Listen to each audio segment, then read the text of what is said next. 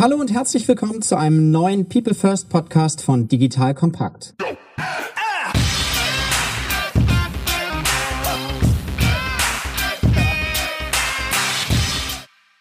Mein Name ist Matthias Weigert und ich bin Geschäftsführer der Unternehmerschmiede. Die Unternehmerschmiede unterstützt Unternehmen dabei, digitale Innovationen erfolgreich umzusetzen, indem wir die richtigen Teams gewinnen und schmieden. Das heißt vor allem erfolgreich machen. Wenn dieses Thema auch für euch interessant ist, kommt gerne über LinkedIn direkt auf mich zu. In unserem Podcast People First geht es um das Thema Mensch in der digitalen Welt. Heute sprechen wir über das Thema Innovationslabs im Kontext Handel und Konsumgüter. In ungewöhnlichen und vor allem spannenden Zeiten. Nach dieser Folge weißt du, wie sich erfolgreiche Innovationslabs im Bereich Handel und Konsumgüter durchgesetzt haben und warum andere scheitern. Zu Gast im Podcast habe ich Matthias Gerkens. Matthias ist Unternehmer, Gründer, Investor und vor allem Handels- und Konsumgüterexperte. Matthias ist Geschäftsführer Handel und Konsumgüter bei Essentia Deutschland und Mitgründer der D-Group, die seit 2016 Teil des Essentia-Netzwerks ist. Herzlich willkommen, Matthias.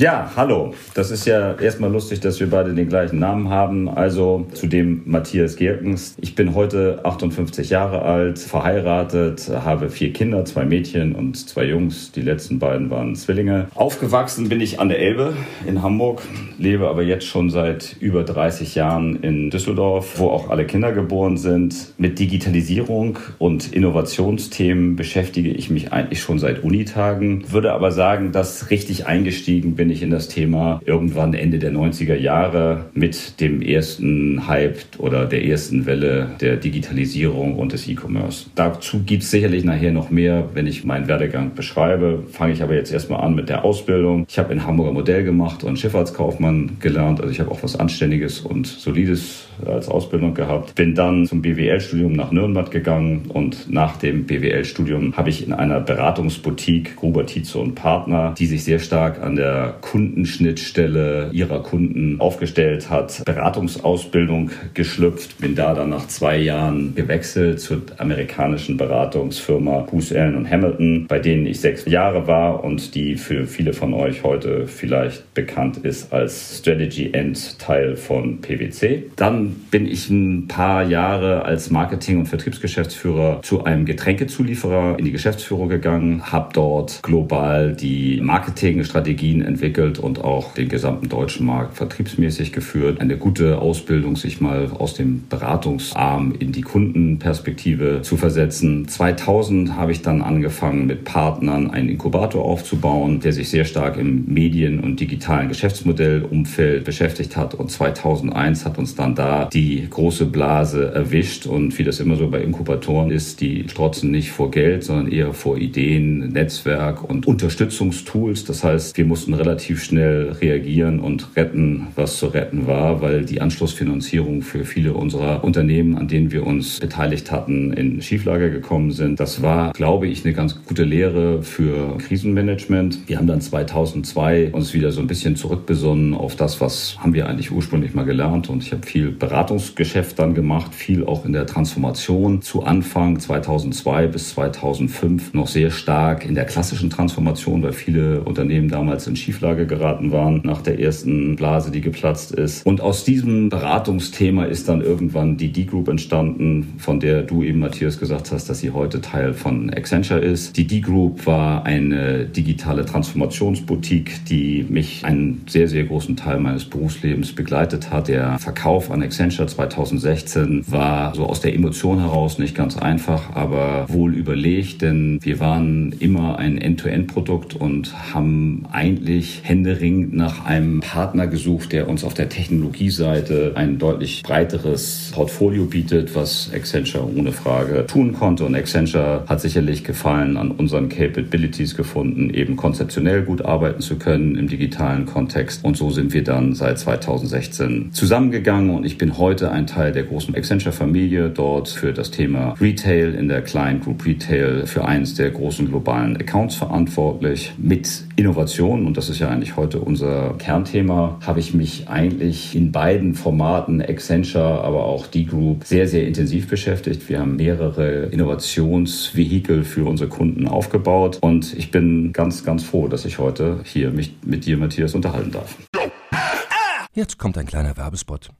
Aufgepasst! Wenn man so darüber nachdenkt, hängt die Leistung eines Unternehmens oft von der Qualität der sogenannten Digital Experience ab, die man Kundinnen und Mitarbeitenden bietet. Wenn deine Apps, Websites oder andere Benutzererfahrungen zu verwirrend sind, werden deine Kundinnen nicht lange bleiben und wahrscheinlich nichts von dir oder sogar von deinen Mitbewerbern kaufen. Und genauso ist das auch bei deinen Mitarbeitenden. Wenn sie zu frustriert oder überfordert von der Software sind, die sie nutzen sollen, leidet die Produktivität natürlich stark darunter. Und unser Partner Pendo ändert das. Mit Pendo bekommst du die All-in-One-Plattform für die Digital Experience Experience, damit du deine NutzerInnen besser verstehen kannst und erkennst, wo es Schwierigkeiten gibt. Pendo kombiniert nämlich Produktanalysen, In-App-Anleitungen, Benutzerfeedback und Session-Replays, damit du die Softwareerlebnisse für alle KundInnen und Mitarbeitenden verbessern kannst. Über 10.000 Unternehmen nutzen Pendo jeden Tag, darunter einige der innovativsten Organisationen der Welt. Und wenn du also auch Pendo nutzen willst, schau doch einfach mal unter digitalkompakt.de slash Pendo, schreibt sich P-E-N-D-O, vorbei. Dort kannst du das Ganze einfach mal kostenfrei testen und wie immer findest du alle Infos auch auf unserer Sponsorenseite unter digitalkompakt.de/slash Sponsoren.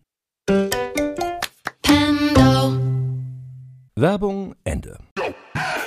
Perfekt, vielen Dank für die Vorstellung, Matthias. Es freut mich sehr, dass du hier bist. Vielleicht kannst du noch zwei Worte zu Essentia sagen für diejenigen der Hörer, die Essentia noch nicht so gut kennen. Vielleicht auch so gerade aktuell Themen, mit denen ihr euch befasst. Ihr seid ja auch stark anorganisch, gerade im Agenturgeschäft gewachsen. Also ich glaube, vielleicht da noch zwei Worte wären spannend. Ja, also erstmal Accenture, für die, die es nicht kennen, ist sicherlich einer der größten Technologie-in-Verkehrbringer im Dienstleistungsbereich. Wir sind heute global 500.000 Mitarbeiter ungefähr und arbeiten in fast allen Ländern Ländern der Welt. Wir sind in den letzten Jahren selber in einem sehr starken Transformationsprozess unterwegs gewesen. Wir haben das genannt Rotating to the New. Wir haben also sehr stark versucht, uns eben auch im moderneren Digitalkontext aufzustellen und haben auch viele Unternehmen zugekauft. Wir sind heute eine der größten oder die größte Digitalagentur der Welt mit all unseren Akquisitionen und haben uns auch in allen anderen Themen im digitalen Kontext verstärkt und auch die Akquisition von D-Group war sicherlich für die deutschsprachige deutschsprachige Region ein sehr, sehr starkes Element von Accenture, sich dort konzeptionell zu verstärken im Bereich Konsumgüter und Retail.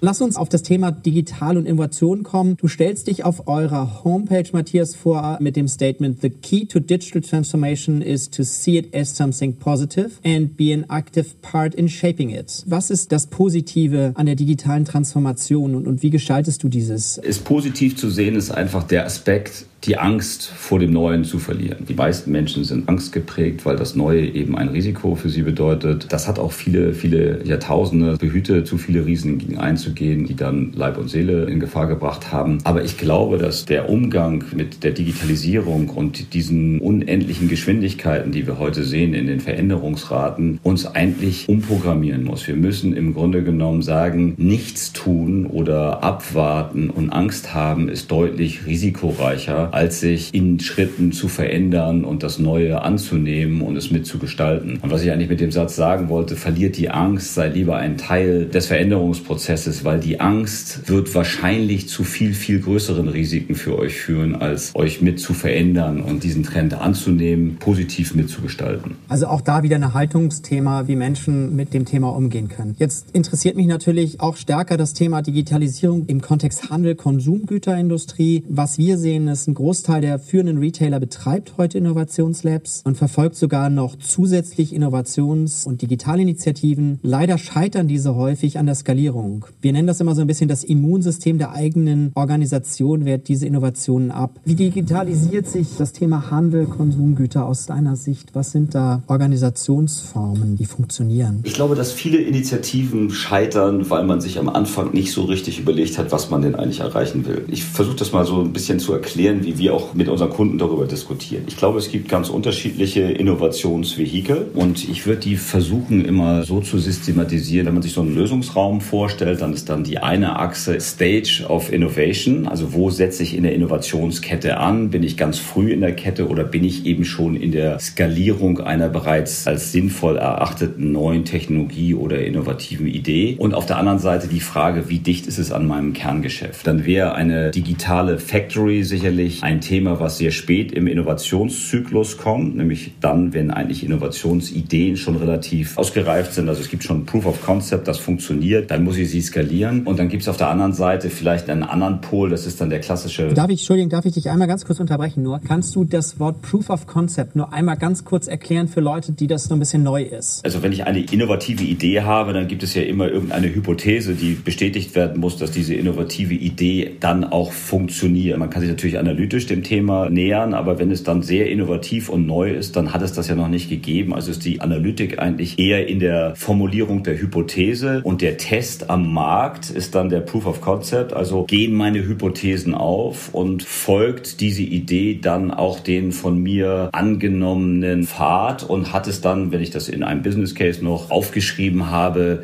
werden die für diesen Business Case angenommenen KPIs auch in der Art und Weise beeinflusst. Und ehrlich gesagt ist das auch nichts Neues, weil der Handel hat das schon immer gemacht. Also wenn die neue Formate entwickelt haben, dann haben die immer erstmal Concept Stores aufgebaut und geguckt, ob das, was sie sich vorgenommen haben, dort auch passiert. Oder wenn ich ein Format weiterentwickelt habe, dann habe ich mir natürlich erstmal ersten Stores umgebaut und geguckt, ist denn auch die Frequenz gestiegen oder steigt der Warenkorb oder ist die Kundenbindung höher? Also man hat sich angeguckt, äh, sind die Hypothesen, die wir damals getroffen haben, werden die da auch wahr, bevor ich ein solches neues Format hochskaliere und dann möglicherweise 100, 200 oder eben auch ein paar tausend Stores umbaue, um dann den Erfolg über das gesamte Retail-Netzwerk zu sehen. Also das heißt, das ist nichts Neues, nur ich glaube, in einem digitalen Kontext müssen wir uns viel mehr in dieses Test and Try hineinbewegen, um zu gucken, weil wir uns in Felder bewegen, die wir noch nicht so gut kennen und wo wir möglicherweise, sagen wir mal, KPIs, die wir formulieren, über Zeit noch verändern müssen, weil wir merken, dass das Umfeld sich anders entwickelt, als wir das im Start angenommen haben. Wenn wir jetzt oben links im Lösungsraum war, gehe ich jetzt mal unten rechts in den Lösungsraum und sage ja, also weit weg vom Kerngeschäft oder weiter weg vom Kerngeschäft und vielleicht in einem früheren Stadium der Innovation sind dann möglicherweise klassische Venture-Fonds, die gerade in Seed-Phasen sich sehr früh in Innovationsthemen hineinbewegen. Die sind meistens nicht so ganz eng am bestehenden Kerngeschäft, weil sie meistens in neue Geschäftsideen am Rande des Kerngeschäftes oder möglicherweise teilweise auch außerhalb des klassischen Kerngeschäftes sich bewegen. Also ich glaube, dass ganz viele dieser Innovationsideen und Vehikel, die man aufsetzt, eigentlich scheitern, weil man sich vorher eigentlich nicht darüber genügend Gedanken gemacht hat, was will ich damit eigentlich erreichen und womit will ich starten. Also ich habe ganz viele Themen gesehen, wo eben auch Leute sich zunächst einmal damit schmücken wollten, dass sie auch irgendwas Innovatives machen oder sagen wir mal sich nicht genügend darüber Gedanken gemacht haben, was brauchen wir denn jetzt eigentlich zunächst für unsere interne Kommunikation auch, um langfristig Mittel bereitzustellen, um dann Innovation auch im längeren Prozess durchzustehen. Der Handel hat es da meiner Ansicht nach besonders schwer, weil es eine relativ traditionelle Branche ist mit relativ vielen Mitarbeitern, die man sicherlich dann auch bei sehr innovativen Themen verändern muss. Die Veränderung, die man über Innovation braucht, die kann man ja, wenn man sie skalieren will, nicht mehr in einer Laborumgebung lassen, sondern irgendwann muss man sie dann hinaustragen ins Unternehmen. Und dann ist es sehr häufig so, dass das alte System stark ist und das neue aufhält. Und wir haben dann immer festgestellt, man braucht einfach kritische Masse, um solche Organisationen zu verändern. Und dafür braucht man Mittel und Zeit und eine sehr starke Bereitschaft in einer sehr breiten Führungsebene, das durchzustehen. Das andere ist, wenn man dann mit dem falschen Vehikel anfängt und die Erwartungshaltung des Unternehmens an das Vehikel eine andere ist als die, die man damit erreichen kann, oder man das vielleicht auch falsch kommuniziert, dann kommt sehr schnell die träge Masse, die sagt, das haben wir doch immer gesagt, die wollten doch eigentlich was ganz anderes erreichen und das kommt jetzt gar nicht raus und das sind doch alles nur Hirngespinste und das können wir doch gar nicht skalieren und dann wird es schwierig. Und dann das nächste Problem ist, wenn man im Handel versucht, Dinge zu verändern, dann hat man eben diese unglaubliche Investition, wenn es dann gerade im stationären Handel ist und das am Netzwerk stattfinden muss, dass man unglaublich viel Geld in die Hand nehmen muss. Häufig ist dann die Unsicherheit, hat der Proof of Concept uns genug Sicherheit gegeben, diese hohen Investitionen jetzt zu tätigen. Und dann kommt häufig noch dazu, dass wir im Handel häufig sehr traditionellen Systemlandschaften arbeiten und Skalierung dann häufig an der Technologie im Unternehmen scheitert und man dann eigentlich vor der Skalierung ganz andere Technologieveränderungsschritte vornehmen muss, um überhaupt in die Skalierung machen zu können. Und ich glaube, wo man auch sehr aufpassen muss, und das stellen wir auch immer wieder fest, dass man vorsichtig ist, dass eben es gibt Innovation und es gibt Effekthascherei, so Blink-Blink-Aktivitäten. Und da muss man, glaube ich, ein bisschen aufpassen, dass man auch bei den Innovationen im Handel dann guckt, was sind eigentlich die, die auch fundamental G&V oder meine P&L beeinflussen. Denn der Handel hat ja in vielen Branchen nicht mehr so viel Wasser unterm Kiel, also arbeitet auf sehr, sehr engen Margen, dass zu viele Experimente, die dann teuer sind und keinen Erfolg haben, lebensgefährdend für diese Unternehmen sind. Das heißt, der Handel ist aufgrund seiner sehr hohen Skalierung eigentlich gezwungen, sehr genau zu schauen, was hat wirklich einen fundamentalen Effekt auf das Kundenverhalten, auf meine Marge und damit auch Gesamtgeschäft. Jetzt kommt ein kleiner Werbespot. Aufgepasst. Du kennst es doch sicherlich auch. Der Frühling ist im vollen Gange, es müsste mal wieder geputzt werden oder auch ausgemistet. Also wir haben das Thema auf jeden Fall gerade, denn nach unserem großen Live-Treffen von unserem Business Club Makers and Shakers missten wir gerade unseren ganzen Keller aus und dabei gibt es auch Dinge, da habe ich gar keine Lust, die aufwendig ins Internet zu stellen, sondern suche Hilfe. Und zwar haben wir da einen spannenden Partner, den kennst du bestimmt auch schon, denn mit Rebuy kannst du deine gebrauchten Artikel, wie zum Beispiel Bücher, Musik, Filme oder Technik wie Smartphones, HiFi und vieles mehr verkaufen. Komplett stressfrei, ohne lästiges Erstellen von Anzeigen und vor allem ohne stressige Kommunikation mit KäuferInnen. In nur 30 Sekunden findest du heraus, wie viel Geld du für deine Artikel bekommst und wenn dein Artikel im Lager von Rebuy angekommen ist, bekommst du das Geld ganz automatisch schon sechs Tage später ausgezahlt. Also, mach's wie wir, spar dir doch einfach das Text- und Abfotografieren deiner Schätze und besuche direkt Rebuy. Unter digitalkompakt.de slash Rebuy habe ich dir eine Weiterleitung eingerichtet und alle Infos findest du wie immer auch auf unserer Sponsorenseite unter digitalkompakt.de slash Sponsoren. Werbung Ende.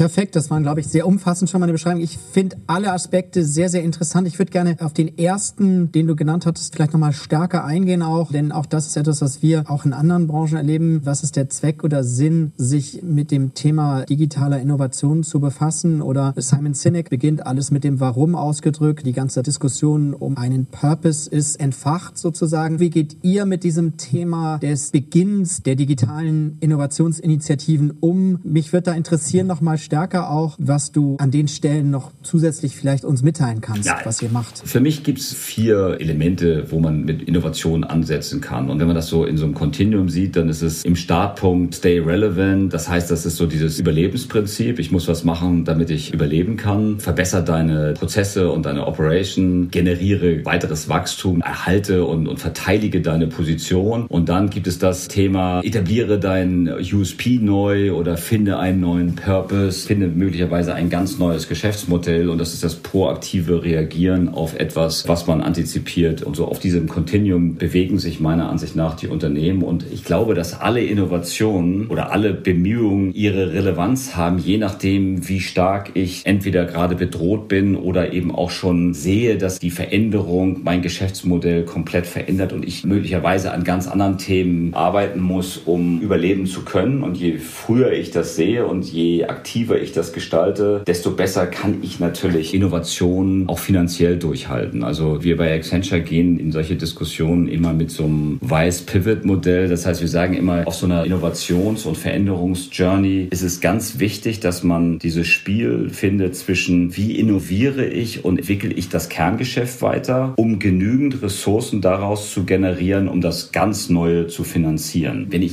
eben das erst sehr spät realisiert habe, weil ich nicht so genau hingeguckt habe, was es mit mir macht, dann ist es natürlich auch völlig richtig, dass ich erstmal Stay Relevant mache und versuche zu überleben und sehr stark am Core innoviere, um die Marge zu verbessern. Wenn ich in besserer Kondition bin und aber schon sehe, dass meine Märkte sich verändern, kann ich natürlich sehr viel früher anfangen zu sagen, ich nehme Mittel und investiere in entweder eine Veränderung meines USPs, weil ich sehe, dass das erforderlich ist. Ich gebe meinem Geschäftsmodell einen neuen Purpose oder ich entwickle eben ganz neue Geschäftsmodelle, um für die Zukunft gewappnet gewappnet zu sein. Und wenn ich das jetzt nochmal reflektiere, auch mit der Handelslandschaft, wo siehst du die Hauptthemen, also komplett digitale Geschäftsmodelle, Hybridgeschäftsmodelle, wo siehst du so die Schwerpunkte bezogen auf das Thema Innovation, Digital und Handel aktuell? Ich glaube, es ist sehr unterschiedlich. Nicht? Also das heißt, da, wo ich ganz digitale Geschäftsmodelle habe, habe ich entweder später angefangen und bin gleich digital gestartet, Zalando oder About You oder solche Geschäftsmodelle, oder ich bin schon vor langer Zeit gestartet und bin heute angekommen. Nehmen wir mal Otto als ein Beispiel, die aus einem klassischen Versandhandelsgeschäftsmodell kam, allerdings auch schon vor 15 Jahren, 20 Jahren angefangen haben mit der Transformation. Die hatten zum Glück auch so lange Zeit, das zu machen. Das wäre wird den heutigen Geschäftsmodellen nicht mehr bleiben, die Zeit, die heute in einer Situation angelandet sind, wo den letzten Schritt in eine komplett digitale neue Geschäftsmodellüberlegung machen. Deswegen ist es sehr unterschiedlich. Und dann haben wir die ganz klassischen stationären Geschäftsmodelle, die im Grunde genommen versuchen, über Omnichannel-Lösungen und Digitalisierung von Prozessabläufen ihre Geschäftsmodelle zu optimieren oder zu transformieren. Deswegen würde ich sagen, es ist extrem schwierig, was macht der Handel, sondern ich glaube, man muss sich immer angucken, was macht ein bestimmtes Segment. Und da würde ich sagen, der klassische stationäre Handel operiert im Moment sehr stark mit Omnichannel-Ideen und versucht, neue Funktionalitäten zu entwickeln, um den Kunden an allen Touchpoints abzuholen. Der digitale Handel, der ursprünglich schon digital gestartet ist, der entwickelt sein Geschäftsmodell immer weiter und hat sehr viel mehr darüber nachzudenken, wie schaffe ich Kundenbindung, wie schaffe ich Stickiness des Kunden an mein Geschäftsmodell und sagt, wir sind im Grunde aus dieser klassischen transaktionellen E-Commerce-Situation raus und müssen im Grunde genommen sehr viel stärker über die Kundenbindung nachdenken und individualisieren unser Services auf den einzelnen Kunden, sodass mein Leistungsangebot mehr Relevanz für den Endkunden hat. Und die arbeiten sehr viel mehr auf der Datenebene und der sehr starken Individualisierung des Angebots auf den einzelnen Kunden. Wenn wir jetzt nochmal dein Beispiel des stationären Handels nehmen und da nochmal weiter drauf uns fokussieren, haben wir ja gesagt, Innovations Labs sind so ein Vehikel, hattest du es, glaube ich, vorher genannt, das geeignet ist, neues Geschäft zu entwickeln. Was steckt hinter so einem Innovationslab aus deiner Sicht? Es ist so ein bisschen die Frage, was versteht man unter einem Innovationslab? Ist das schon die Factory, die irgendwas skalieren soll oder ist das klassische Innovationslab eigentlich eher so diese Testumgebung, in der man guckt, dass Hypothesen sich zu Prozessen oder Geschäftsideen entwickeln. Es ist also eher ein Umfeld, in dem man mit neuen Technologien oder mit neuen Prozessen oder kleineren Service Offerings oder auch neuen Geschäftsmodellen erstmal experimentiert um vor der Skalierung. Und ich würde sagen, um das erfolgreich zu machen, ja, ist für mich kein Unternehmen wird mit einem Vehikel alleine die digitale Transformation schaffen und auch nicht sein Unternehmen wirklich substanziell innovieren, sondern ich glaube, man muss sich genau überlegen, wo bin ich in der digitalen Transformationsentwicklung, auf welchem Kurvenschritt bin ich und was ist für mich im Moment das Relevante, was ich tun muss. Wenn wir uns die Menschen angucken, die in diesen unterschiedlichen Organisationsformen arbeiten, was brauche ich an Kompetenzen in diesen unterschiedlichen Organisationsformen? Wenn ich zum Beispiel ein Think Tank habe, ist da der Typ Mensch eher jemand, der an ganz neuen Technologien arbeitet und guckt, was verändert sich in den Märkten und was mag davon möglicherweise relevant für mein mein Unternehmen in der Zukunft sein. So Forschertypen, die sich da aufstellen müssen. Im Innovationslab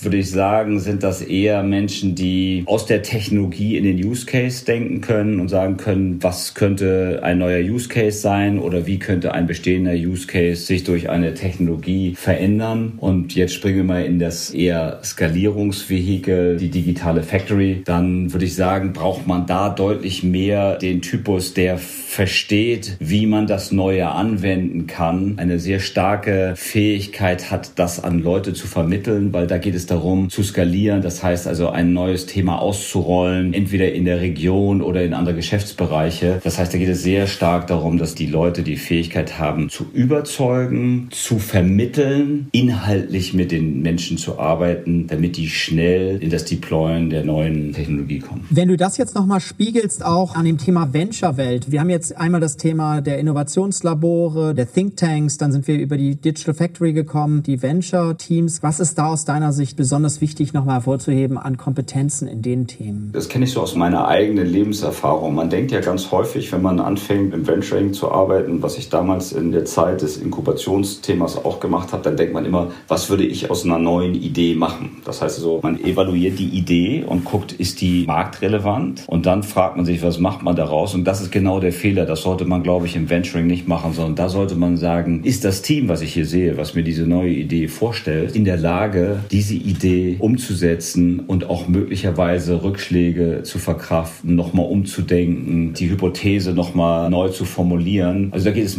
viel mehr darum zu gucken, ist auch das Team, was ich da sehe, in der Lage, ein neues Geschäftsmodell über Zeit in den Markt zu bringen. Mit einer viel größeren Distanz von mir selbst auf das, was da vorgestellt wird. Und wenn ich jetzt nochmal diese drei Teams und die Unterschiedlichkeit auch in den Teams sehe, gibt es aus deiner Sicht einen guten Ratschlag sozusagen, unabhängig jetzt von der Größe des Kunden, aber wie ist sowas organisatorisch verankert in Kernorganisationen? Denn wir erleben immer sehr häufig, dass das natürlich ein paralleles Arbeiten häufig ist, auch mit unterschiedlichen Wegen der Zusammenarbeit. Dennoch muss es ja irgendwo auch organisatorisch zusammengeführt werden. Wie ist sowas etabliert, sodass es erfolgreich wird?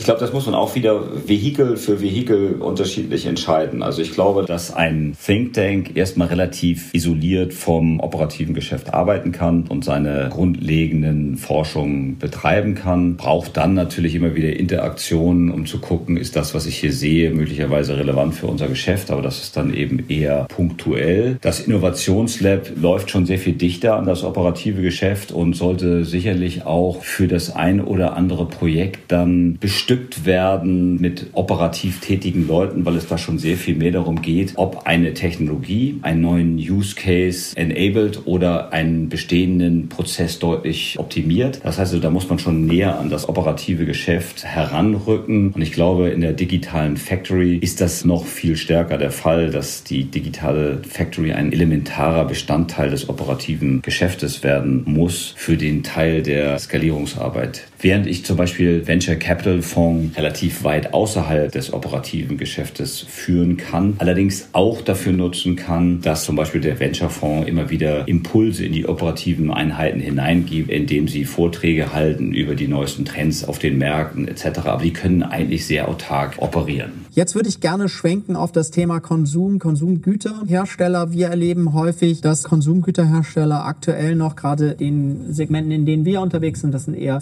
familiengeführte, größere mittelständische Häuser, die erste Online-Präsenzen entwickeln, dabei sind Online-Shops zu entwickeln, gerade im Business-to-Consumer-Bereich, aber auch viel über Marktplätze gehen. Verglichen mit dem, was wir gerade schon diskutiert haben im Kontext Handel, würde mich interessieren, wie du das Thema der Konsumgüterhersteller beschreibst, auch in Richtung der digitalen Entwicklung und des Nutzens der unterschiedlichen Vertriebskanäle. Ich glaube, da muss man erstmal so zwei Rubriken unterscheiden von Konsumgütern. Einmal das Fast-Moving-Segment, wo man sehr häufig den Tatbestand hat, dass der einzelne Artikel oder das Sortiment nicht ausreicht, um einen gesamten Warenkorb eines Kunden auszumachen. Da geht es sicherlich sehr viel mehr darum, wie komme ich eigentlich auf neue digitale Vertriebskanäle, wie kann ich die nutzen, wie kann ich mir die zu eigen machen, um dann dort als Bestandteil eines Warenkorbes gefunden zu werden, um die Fähigkeit, Content digital zu erstellen und über Marktplätze oder digitale Kanäle auszusteuern und dort auch eben onzuboarden, nicht nur Marktplätze zu sehen, sondern auch möglicherweise sich in diesem Bereich Social Commerce zu tummeln und zu gucken, was da möglicherweise relevant ist. Wobei ich glaube, wenn wir über Social Commerce sprechen, komme ich mehr zu der anderen Seite, nämlich dieser Markenartikel, die für sich alleine im Warenkorb bestehen können, wie zum Beispiel Luxusartikel, wo man dann auch sehr viel mehr darüber Gedanken machen kann, eine eigene Plattform aufzubauen, nicht nur von der Kommunikation und des Contents, sondern bis hin zur Transaktion. Das ist so das, was ich im Markenartikelbereich und Konsumgüterbereich sehe. Die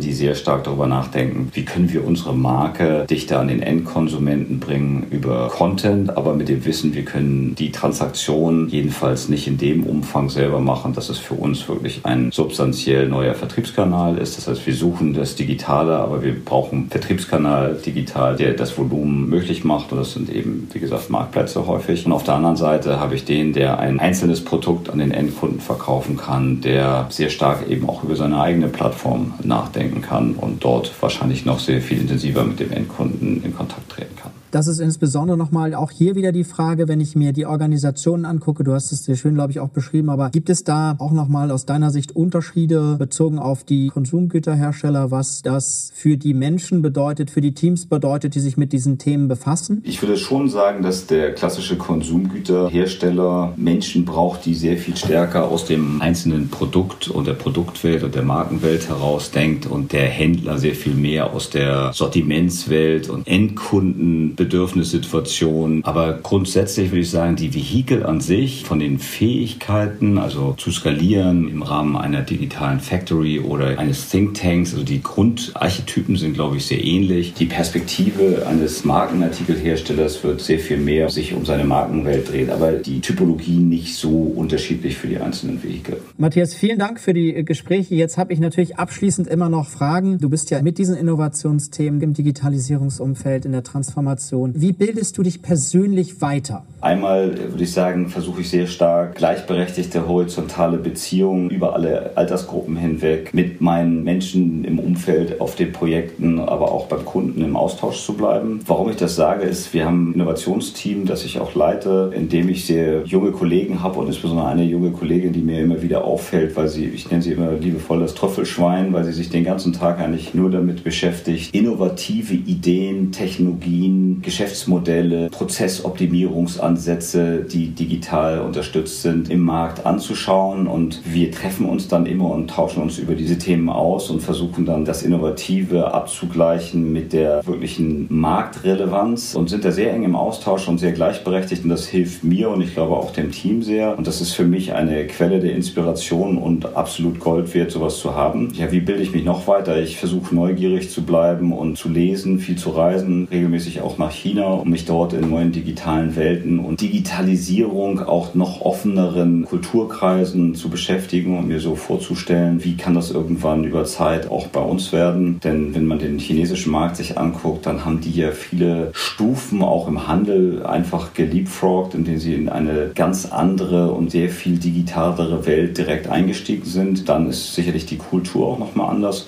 Man kann da relativ gut schon sehen, wie sich das über Zeit auch bei uns entwickeln kann. Wir haben ja ein Hemmnis für die Digitalisierung, insbesondere im Handel, dass wir eine hervorragende Retail-Infrastruktur haben, gegen die natürlich online immer noch ankämpft. Das kann man aber in China eben ganz gut sehen, wie sich das da verändert. Ein Eye-Opener war für mich vor einigen Jahren eine Reise nach China, bei der eine junge Studentin WeChat präsentiert hat, die Funktionalitäten und wie sie ihr Leben in WeChat gestaltet. Und dann fragte einer der Mitreisenden, und wann warst du denn das letzte Mal einkaufen oder wie oft gehst du physisch einkaufen? Und da sagte sie, also ich glaube, ich bin seit meinem Studium jetzt seit drei Jahren nicht mehr physisch einkaufen gewesen. Das heißt, ich mache das alles hier digital. Und das war ein Eye-Opener, wie eben sich sozusagen Kulturen auch anders entwickeln können, wenn sie eben nicht gegen eine etablierte Einkaufsgewohnheit und Infrastruktur ankämpfen müssen. Ich lese viel, auch Blogs oder habe irgendwelche Newsletter, die ich abonniere, Retail Drive oder Forbes Retail.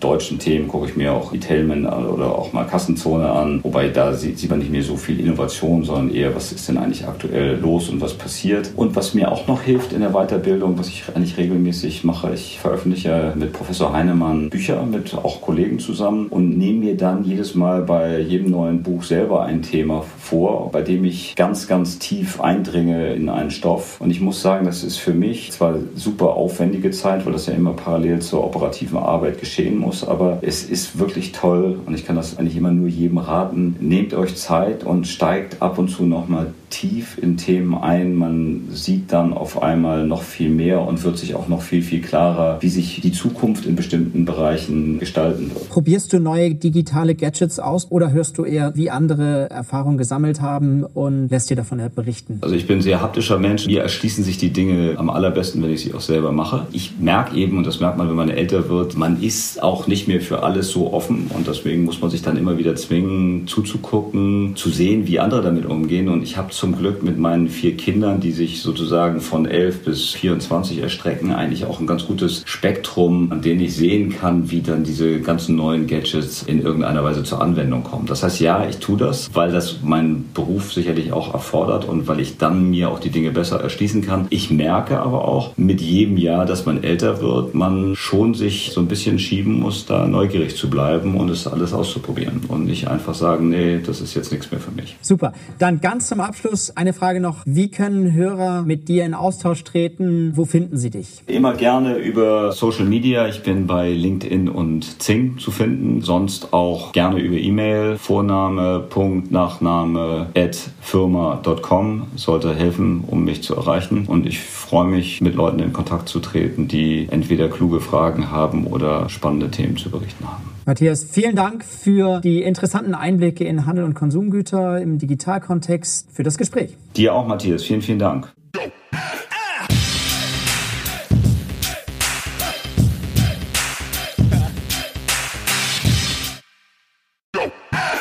Jetzt kommt ein kleiner Werbespot. Aufgepasst! Bist du auf der Suche nach einem Profi, der für dich komplexe Geodaten sinnvoll integriert und sie auf interaktiven Karten visualisiert? Dann möchte ich dir unseren Partner Nucubator vorstellen. Das Ziel vom Nucubator-Team ist es, dich bei der Prozessdigitalisierung zu unterstützen und aus den ganzen täglich anfallenden Geodaten einen echten, nutzerfreundlichen Mehrwert zu schaffen. Dabei geht Nucubator ganz besonders auf deine Anforderungen ein, um die Software zu bauen, die deine USPs digital widerspiegelt und den NutzerInnen der Software den größtmöglichen Nutzen liefert. Und um das für möglichst viele Betriebssysteme, Geräte und Anwendungsfälle umzusetzen, setzt das Nucubator-Team auf etablierte Webtechnologien, mit denen sie schnelle und effiziente Anwendungen für Desktop und mobile Geräte entwickeln. Geodatenvisualisierung ist für Unternehmen in vielen verschiedenen Branchen relevant, zum Beispiel auch in den Bereichen Tourismus, Logistik und im Außendienst. So wurde zum Beispiel bereits ein digitales Smart Farming Tool für die Agrarwirtschaft gebaut, mit dem Satellitenbilder, Wetterdaten und Standortdaten interaktiv verarbeitet werden. Nucubator baut dabei nicht nur Kartenlösungen, sondern entwickelt für dich maßgeschneiderte Webanwendungen und Apps.